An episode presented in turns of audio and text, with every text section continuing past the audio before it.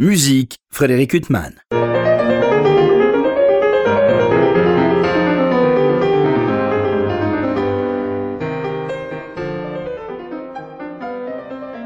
Bonjour, Frédéric Huttman au micro, j'ai le plaisir de vous retrouver pour un nouvel entretien. Aujourd'hui, j'ai l'immense plaisir de recevoir Célimène Daudet. Bonjour. Bonjour Frédéric.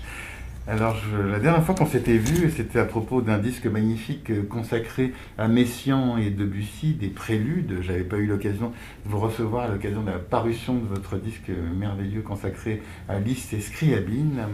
Et là, on se retrouve euh, pour un programme, euh, pour moi, totalement inédit, à l'exception d'un chant polonais de Chopin transcrit par Liszt. Un disque qui vient de paraître pour le label Nomade Music, intitulé Haïti, mon amour, euh, si on évoque les noms de Edmond Saint-Onge, Justin Elie euh, ou Ludovic Lamotte, ça parle pas énormément et c'est de la très belle musique que vous interprétez. Alors comment est né ce projet de musique classique haïtienne Alors rassurez-vous, ces noms-là ne me parlaient pas non plus il y a encore quelques années, euh, parce que ce projet est justement né lors de mes différents voyages en Haïti, puisque vous savez peut-être que moi je suis d'origine haïtienne du côté de ma mère et que j'ai monté euh, il y a quelques années un, projet, un festival de piano euh, en Haïti. Euh, à partir de 2016, ça a pris naissance en 2016. Et lors de mes différents voyages, j'ai rencontré évidemment des musiciens haïtiens d'un certain âge, des pianistes haïtiens de plus de 80 ans qui ont enseigné en Haïti et qui m'ont petit à petit parlé de certains compositeurs, dont même les Haïtiens n'ont parfois jamais entendu parler. Euh, et donc petit à petit, de, rencontre en rencontre, de discussion en discussion, j'ai fini par reconstituer comme ça un fil et par découvrir un certain nombre d'œuvres de certains compositeurs. Et puis j'ai euh, fait des recherches notamment à Montréal où il y a une société qui s'occupe de récolter comme ça les œuvres de compositeurs haïtiens. Euh, et voilà, c'était comme une aventure, comme ça, un jeu de pistes, jusqu'à ce que je reçoive un certain nombre de partitions et que parmi ces partitions, je découvre euh, des petites pépites musicales. Moi, il y a des pièces qui m'ont vraiment séduite tout de suite, que j'ai trouvées très très belles, très poétiques, euh, et puis surtout qui, euh, qui, qui, racontaient une partie de l'histoire du pays. Et puis j'ai eu envie de, de, les enregistrer, de faire connaître ces compositeurs qui sont totalement méconnus ou oubliés, y compris en Haïti. Alors, euh, pourtant, il y a un lien très fort avec la France. Euh, quand on pense, par exemple, à Ludovic Lamotte, qui est un peu le fil conducteur de ce disque. Il a été élève de Louis Diemer. Enfin, il est venu en France, euh, à Paris, il a étudié, il est retourné après en Haïti, où il est devenu un musicien symboliquement important. Donc, il y a des liens très forts. alors, ce, disque qui s'ouvre avec une musique, si on fait écouter ça à l'aveugle, à des gens. Euh, au début, on pense un peu à Tchaïkovski, la première pièce, euh, feuillet d'album. De... d'album. Alors, on pense à... Oui, on peut penser à Tchaïkovski, on peut penser un peu à Chopin, on peut... D'ailleurs, euh, Ludovic Lamotte, on le surnommait le Chopin noir en Haïti et dans les, dans les Caraïbes, parce qu'il y avait cette influence du romantisme de manière générale. Euh, donc c'est vrai que c'est un compositeur euh, qui a étudié en France au Conservatoire de Paris, puis qui est rentré en Haïti et qui a composé une musique que je qualifierais un peu de métisse quelque part entre euh, des influences romantiques et post-romantiques européennes et, des, bribes comme ça de culture traditionnelle haïtienne, de mélodies populaires, de rythmes, de danse populaire. Euh, mais c'est vrai, vous avez raison, dans les premières mesures, on peut se demander euh, euh, de quelle époque est ce compositeur, d'où il vient. Et d'ailleurs, j'ai appris récemment que lors de la Seconde Guerre mondiale, des musiciens européens sont venus s'installer en Haïti pour fuir le nazisme. Et que certains d'entre eux ont découvert la musique de Ludovic Lamotte et on dit c'est le dernier des romantiques. Parce qu'il est né en 1882, il est mort en 1953, donc euh, on pourrait le mettre 50 ans plus tôt, Exactement. on y croirait tout aussi bien. C'est de la très belle musique et très variée, parce qu'effectivement ces mélodies proches de Chopin ou Tchaïkovski, et puis d'autres mélodies plus près d'une musique créole. Oui, alors ça se traduit notamment par des rythmes, un rythme un peu chaloupé. Il y a, alors chez Ludovic Lamotte en particulier, il y, a des, il y a des danses, une série de danses que j'ai enregistrées, enfin j'en ai enregistré trois, euh, qui sont plutôt d'influence euh, afro-caribéenne. On peut retrouver le même type de danse chez des musiciens cubains, par exemple. Euh, et donc là, on sent toute l'influence de ces racines afro-caribéennes mêlées toujours à des harmonies qui sont totalement connues des Européens. donc c'est pour ça que j'appelle ça une musique métissée ou, créole justement, dans le sens où on entend le mot créole, c'est-à-dire ce métissage entre, entre population noire et alors, vous, vous disiez vos recherches vous ont amené euh, au Canada. Il y a aussi des partitions à Miami. Euh, oui, alors, oui, en fait, tout ça, c'est des histoires de rencontres. C'est ça qui est incroyable. Je crois que c'est une des premières fois que je fais un disque de cette manière-là. C'est que c'est au gré de mes rencontres et des contacts qu'on me donnait. On me disait, mais tu sais, je rencontrais quelqu'un qui me disait, tu sais, j'ai entendu parler de tel musicien qui vit à Miami, donc je le contactais. On, on entrait en relation, il m'envoyait des partitions. De la même manière avec des musiciens haïtiens au Canada.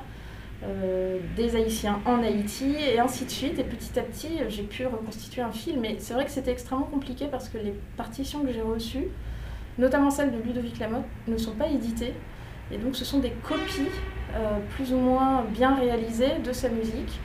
Euh, l'histoire raconte, je ne sais pas si c'est exact, mais ce sont ses neveux qui auraient recopié sa musique, qui auraient retrouvé des, des, bribes de partition, des, feuillets éparses comme ça, et qui aurait essayé de reconstituer en copiant euh, assez maladroitement sa musique. Donc on retrouve des choses qui sont un peu incomplètes et que j'ai tenté de, compléter ou en tout cas de, entre guillemets, de corriger parce qu'il y avait des erreurs de, de copistes tout simplement, qui n'étaient probablement pas des copistes professionnels. Euh, voilà, donc c'est tout un parcours comme ça pour essayer de retrouver un patrimoine qui, qui est en fait extrêmement fragile parce qu'il ne repose sur très peu de, que sur très peu de matériel.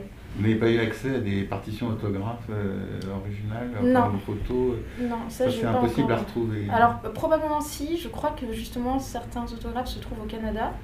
Euh, alors dans la période actuelle c'est compliqué de s'y rendre, mais j'aimerais bien un jour voir euh, à quoi ça ressemble. Et je sais que ces, ces partitions sont tellement abîmées, tellement usées qu'elles sont absolument pas sorties de, de leur et qu'elles sont préservées très précieusement. Et pour l'instant, on travaille donc que sur, euh, enfin moi en tout cas, je n'ai pu travailler que sur ces, copies un petit peu approximatives.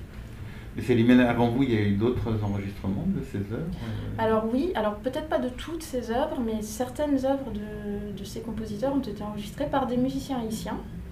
Euh, alors j'ai vu passer un disque d'une pianiste haïtienne qui s'appelle Micheline Laudin-Denis. Elle est d'ailleurs citée dans, mon livret parce que c'est une, grande dame euh, du piano en Haïti. C'est une dame qui a peut-être presque 90 ans maintenant. Et euh, c'est la dernière représentante, on va dire, de, des pianistes haïtiens.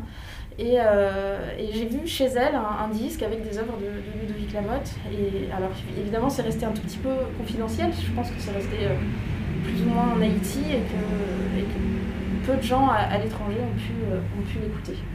Il faut dire que ce disque, il est très beau. C'est une musique quand même immédiatement séduisante, quoi, avec des thèmes qui restent. Euh, c'est vraiment de la belle musique, hein, qui donne beaucoup de plaisir. Moi, c'est ce que j'ai trouvé, en fait, quand j'ai commencé à déchiffrer ces pièces, euh, c'est exactement le mot qui, qui que, vous, décrivez, c'est que j'ai trouvé ça euh, plaisant, séduisant, de la musique qui fait du bien, qui donne envie de chanter, de fredonner, avec des thèmes qui restent dans la tête. Et pour moi, un thème qui reste dans la tête, c'est un bon thème. c'est un thème qu'on a envie de chanter, c'est que c'est un thème qui réussit. Et au-delà des thèmes, il y a une harmonie qui, je trouve, est, particulièrement sensible et, riche et intéressante. Euh, il y a un univers euh, comme ça qui est, euh, je dirais, à la fois qui nous rappelle des repères que l'on a et aussi qui nous emmène ailleurs, dans un ailleurs. Et c'est ça qui m'a plu. Et au niveau technique, c'est de la musique difficile c'est pas, Non, c'est pas extrêmement difficile. C'est En fait, le, ça, ressemble un peu à des pièces de salon euh, qu'on entendait euh, aussi en Europe euh, à la fin du 19e siècle ou au début du 20e siècle. Donc des pièces assez brèves, de forme assez libre, qui sont pas. c'est pas des pièces de, de, haute voltige du tout. maintenant, alors qu'est-ce, qu'est-ce, qu'on, qu'est-ce qui est difficile et qu'est-ce qui ne l'est pas bien faire sonner, c'est déjà difficile. Oui, non, mais je parlais au niveau de, strictement, de la technicité et de la virtuosité. Voilà, non, ce ne sont pas des pièces virtuoses. En tout cas, pas celles que j'ai choisies. Euh, c'est plutôt, j'avais envie en fait de faire entendre un univers plus euh, onirique, euh, voilà, d'emmener, d'emmener les gens rêver un petit peu. Vous avez eu des échos à propos de ce disque et Enfin, il est tout frais. il est tout frais, il n'est même pas encore sorti. Voilà, alors, de, ces musiques, est-ce qu'il y a des gens qui ont écouté, des confrères pianistes qui ont envie d'interpréter cette musique? Alors, je n'ai pas encore fait écouter à des, à des confrères pianistes. En revanche, je les ai joués en concert il y a un an plus d'un an même, avant même d'enregistrer le disque. j'ai fait un concert en France avec ces, compositeurs et parfois je joue en bis certaines pièces. Et, je suis vraiment heureuse de voir le, plaisir qu'ont les gens à les entendre. Et les gens viennent me demander, le public vient me demander qu'est-ce que c'est que cette musique? Est-ce qu'on peut trouver les partitions? Enfin, il y a quelque chose de, vraiment qui plaît. Et euh, moi, ça me fait extrêmement plaisir de pouvoir, à ma mesure, mettre à l'honneur une partie du patrimoine haïtien, euh, de pouvoir euh, révéler, faire découvrir de nouvelles pièces qui peut-être seront jouées par les musiciens professionnels ou amateurs. Enfin, le but pour moi, c'est qu'une musique vive et que ce qui a été écrit par ces compositeurs il y a bientôt il y a plus de 100 ans soit, soit redécouvert et, et poursuive son chemin. Non, bah, assurément, ce sont les musiques qui méritent d'entrer dans le patrimoine euh, pianistique, euh, ah, que ce soit les œuvres de la mode. oui, oui. Euh, ou Justin Elie, ou Edmond Saint-Ange. Alors, il y a aussi des trois meringués, c'est comme ça Alors, on dit les méringues. Méringuins, pardon, excusez-moi. alors ça, c'est une sorte de danse chaloupée.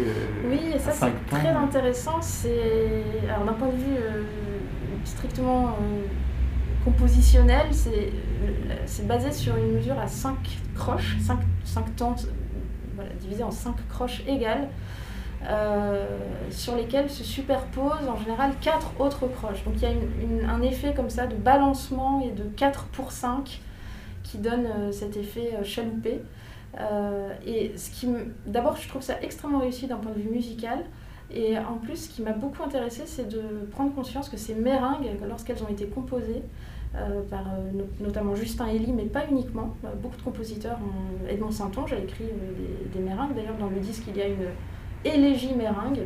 donc ces meringues, en fait, étaient des, marqueurs identitaires assez forts lorsqu'elles étaient composées. C'est-à-dire que c'était vraiment une manière d'affirmer, de clamer l'appartenance à cette culture haïtienne à une époque où en Haïti, l'histoire d'Haïti a été de tout temps extrêmement complexe à travers l'histoire de la colonisation, de la décolonisation dans le sang, euh, des régimes politiques très instables, et puis euh, finalement euh, une occupation américaine au début du XXe siècle qui était extrêmement pesante pour les Haïtiens. Et ces meringues ont été composées à cette époque-là de manière à vraiment affirmer, revendiquer cette culture face à l'occupation américaine sont des musiques euh, très écrites, c'est-à-dire que les nuances, les tempi, tout est très précisément indiqué ou il y a beaucoup de liberté pour l'interprète Alors chez Justin Elie, c'est très écrit, euh, notamment parce que ces musiques ont été éditées aux États-Unis par un éditeur américain. Il a vécu en fait une partie de sa vie aux États-Unis, il a, a une belle carrière aux États-Unis, à la fois de pianiste, de compositeur, il a écrit des musiques de films. Euh, et donc il a pu faire éditer sa musique, donc ses partitions à, à Justin Elie sont assez précises, euh, détaillées, extrêmement bien écrites. En revanche, comme je vous le disais, celles de Ludovic Lamotte sont euh, très approximatives parce que pas éditées et uniquement copiées.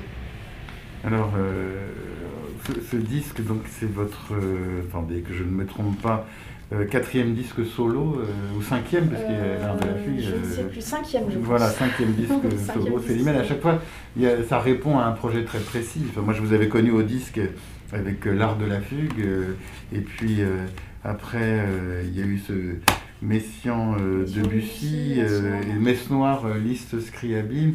Et là, c'est musique haïtienne. À chaque fois, ça répond à un projet très précis, très pensé.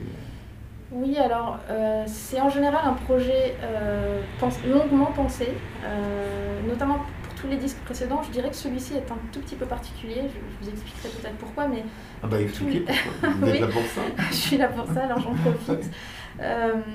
Alors, les disques précédents, il y avait toujours une œuvre euh, phare dans, le disque euh, avec laquelle je vivais depuis des années, depuis parfois mes années d'adolescente. Euh, et donc, à un moment donné, j'avais ce besoin impérieux de, le mettre en relation avec d'autres œuvres et de créer un cheminement, une mise en regard avec d'autres compositeurs. Ça a été le cas pour Scriabin Liszt, par exemple, ou la Messe Noire, la sonate Messe Noire, m'obsédait depuis que mes 13 ou 14 ans. Et là, en l'occurrence, pour le disque Haïti, mon amour, euh, ça a été un tout autre cheminement puisque j'ai découvert ces œuvres très récemment et que ça a, plus été à la fois un coup de cœur musical et aussi une forme de mission euh, de faire connaître, cette mission de découvreuse en quelque sorte et de contribuer à faire connaître des œuvres et à, à rappeler aussi une partie de l'histoire de notre histoire commune entre la France et Haïti, de se souvenir qu'il y a des compositeurs haïtiens qui sont venus en France, de se souvenir de ce qu'a créé en fait ces années de, relations parfois houleuses, parfois complexes, qui sont propres à l'histoire de, la colonisation de manière générale.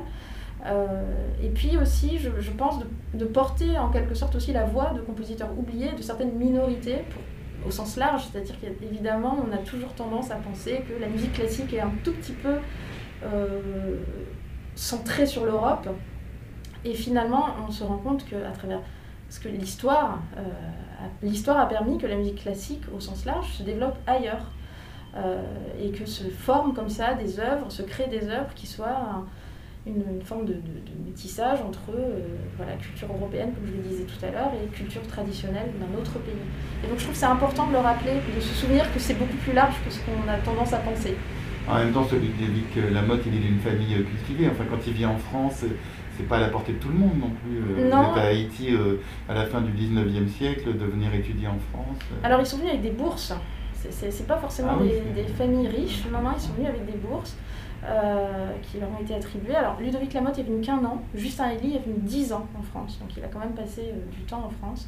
Et Edmond Saint-Onge, c'est une histoire encore plus romanesque et pas forcément très, euh, très heureuse. Il, est, il était en République dominicaine avec son père, son père a fuyé Haïti.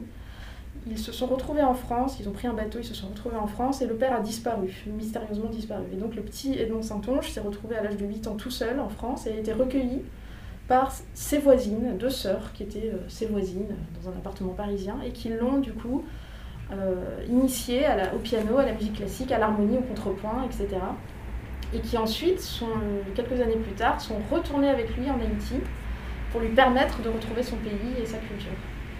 Mais ces trois musiciens, euh, ils se fréquentaient, on le sait ou alors, alors on sait, ouais, ouais, on sait que, en tout cas, Justin Elie et Ludovic Lamotte se connaissaient très bien et se fréquenter. Edmond Serponge, c'est un petit peu plus tôt, donc il n'a pas forcément connu les autres.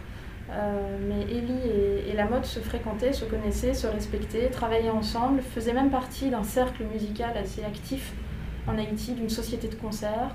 Euh, participer à, on participait à la création d'un orchestre philharmonique en Haïti au début du XXe siècle. Enfin, il y avait toute une, activité en fait qu'on ignore. Mais en fait, c'est assez fascinant, enfin, ce, disque et ce qui l'accompagne. Euh, on peut trouver une documentation euh, riche sur euh, ça. Je sais qu'il y a un livre sur la musique en Haïti. il y a un livre. On ne pas rester entretien, j'ai vu ça. Mais... Oui, il y a un livre qui est très bien fait d'ailleurs, de, de, Claude Dauphin, qui est un musicologue haïtien, et qui s'appelle, je crois, Histoire du style musical haïtien, quelque chose comme ça. et qui est assez riche, très bien documenté. moi, c'est le seul livre, en tout cas, bien fourni et bien documenté que j'ai pu trouver. Euh, mais c'est déjà énorme d'avoir ces témoignages et ces, euh, documents. Alors vous, euh, c'est à la fois musicalement et affectivement un sentiment de, mission que ce disque. Vous avez choisi de le terminer par une œuvre de Chopin transcrite par Liszt. En fait, là aussi, on est toujours dans la même atmosphère en fait. Ça, termine parfaitement ce disque. Alors j'ai choisi de terminer ainsi parce que je, justement on dit euh, Ludovic Lamotte, le Chopin noir, etc. Et je voulais aussi euh, déjà montrer qu'il y avait effectivement cette teinte commune, cet esprit commun entre Lamotte et Chopin, mais surtout euh, j'ai choisi une transcription de Chopin par Liszt pour ne pas perdre de vue qu'il y a d'autres compositeurs qui étaient des admirateurs, qui aimaient beaucoup Chopin, donc Liszt en faisait partie. Euh, au point de transcrire un certain nombre de ces chants polonais.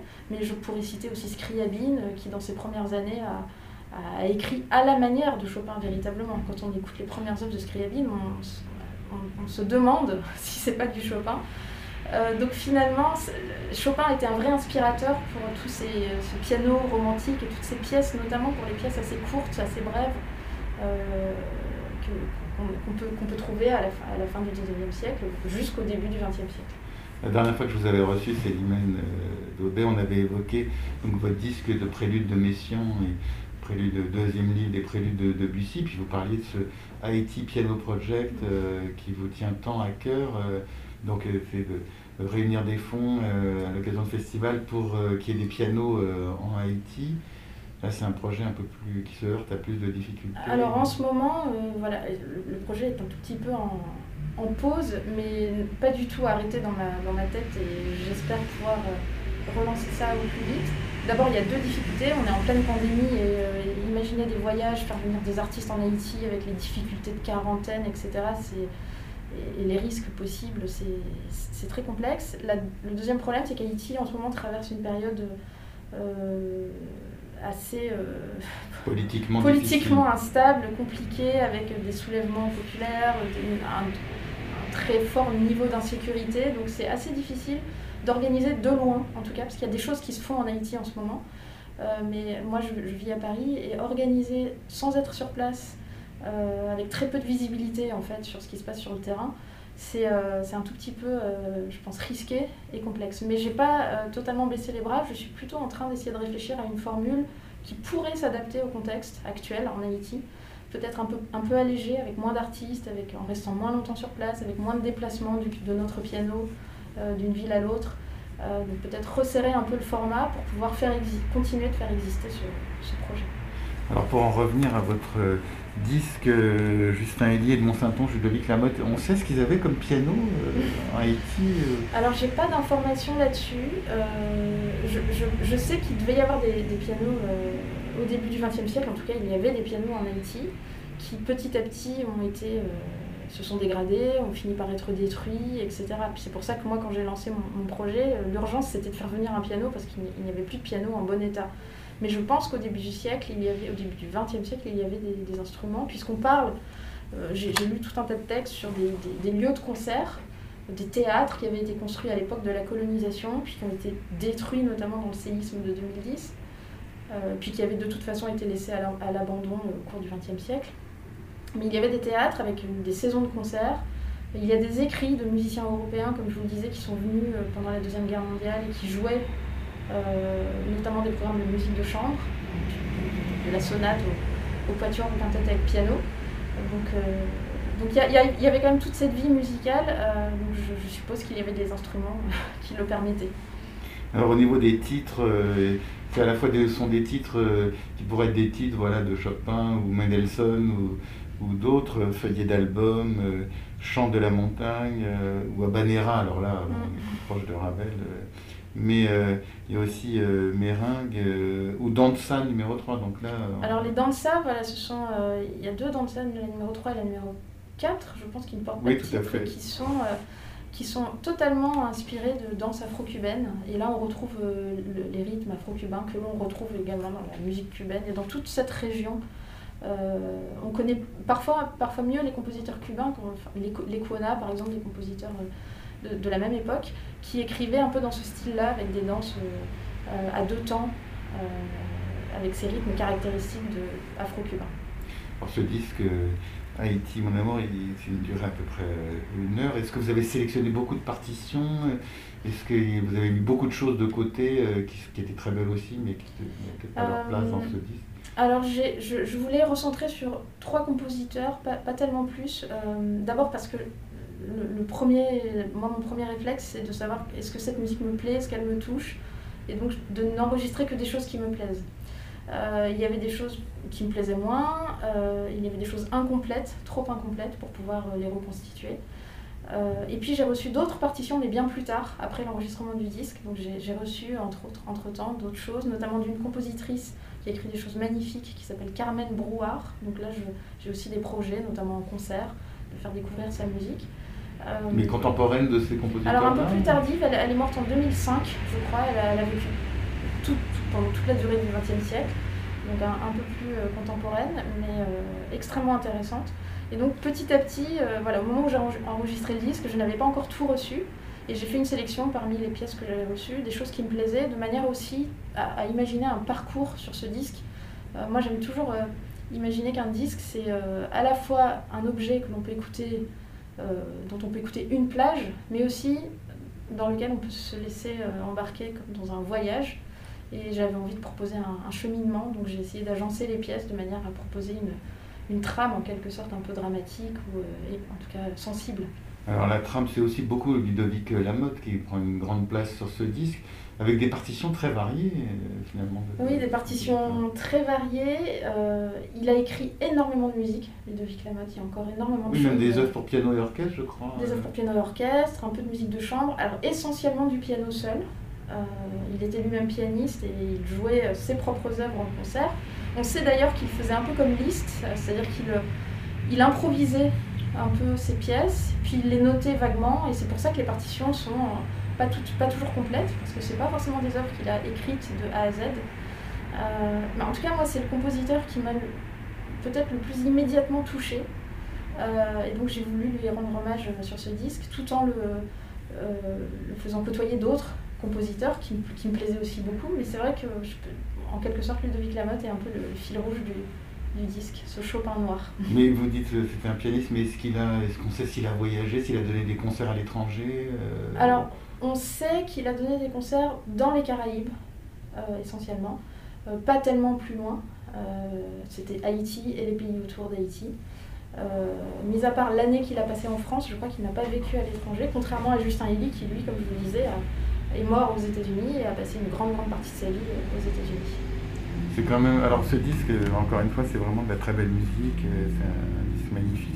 Ça doit faire quand même quelque chose. Enfin, je pense affectivement pour vous, euh, Célimène, de, voilà, de faire ressurgir ces partitions, d'interpréter ça. Euh, c'est vrai, il y a le côté mission, puis on se sent porteur d'un message. Parce qu'en plus, ces musiques, elles sont belles. Vous auriez pu vous sentir aussi une âme de missionnaire et puis avec des partitions pas très intéressantes, mais le faire quand même, mm, euh, euh, effectivement. Mais là, en plus, vous faites redécouvrir ou découvrir des partitions. Là, je l'ai fait avec d'autant plus d'enthousiasme et d'émotion que les œuvres sont belles, je trouve, et que, et que je, ça me paraissait euh, plus qu'une mission de devoir les faire connaître.